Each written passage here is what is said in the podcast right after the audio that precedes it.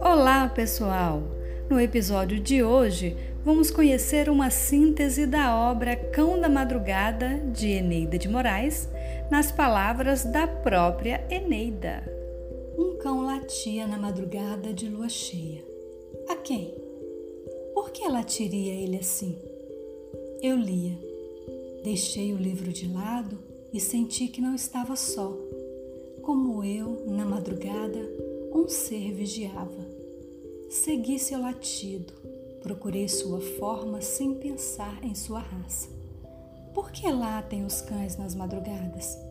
Nas cidades do interior, nas vilas, campos, províncias, é o galo que anuncia a noite acabando e o dia chegando. Nas grandes cidades, sem quintais e galinheiros, é o cão que apregou a vinda do sol, a partida da lua. Ladra porque gosta da noite e ela está dizendo adeus. Late para os que estão sós, anunciando-lhes companhia. Para os que estão acompanhados se sentirem em segurança. O cão da madrugada é o cão que late na esperança de um dia melhor que vai chegar. Ladra ao vulto que vem distante, porque não sabe ainda se é um amigo ou um inimigo.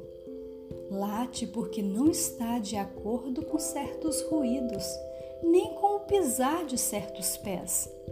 Ladra porque quer que descansem naquele momento os que trabalham demais e aquele transeunte, aquele bonde, aquele automóvel vão perturbar aqueles sonhos, vão interromper, principalmente, o dormir das crianças que precisam, naquela hora, esconder os seus pequeninos mundos nas pupilas.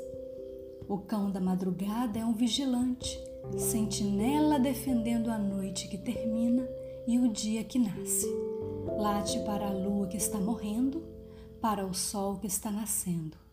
Se a madrugada vem vermelha, anunciando um dia claro, ele ladra de alegria. Se a madrugada vem nebulosa, esbranquiçada, indefinida em cores, sem promessas, é triste o seu latido. Na noite em que o meu pai morreu, ele latia. Latia muito. Latia e gemia quando minha mãe morreu.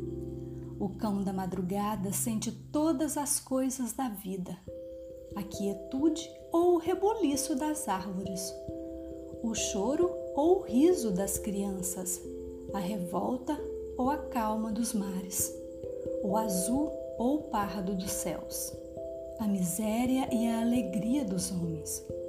Sofre com o sofrimento dos humilhados, não se curva aos poderosos, não inveja riquezas.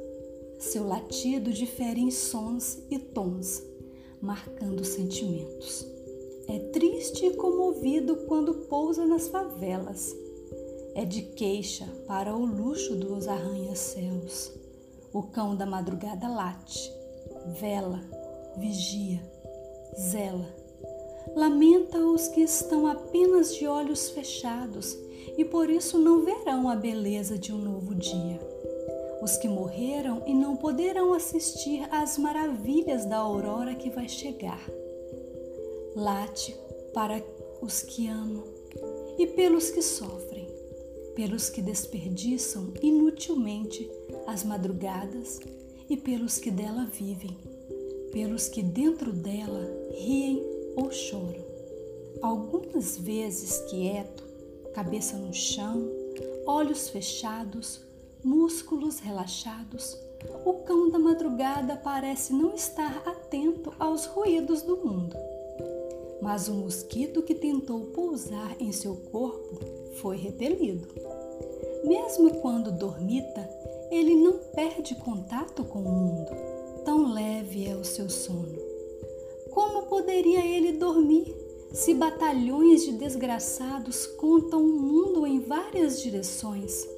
Não é boêmio nem vagabundo, é um vigilante. E a madrugada, quanto mais bela, mais perigosa. Por tudo isso, esse livro se chama Cão da Madrugada E não digam que parece o título de uma novela policial.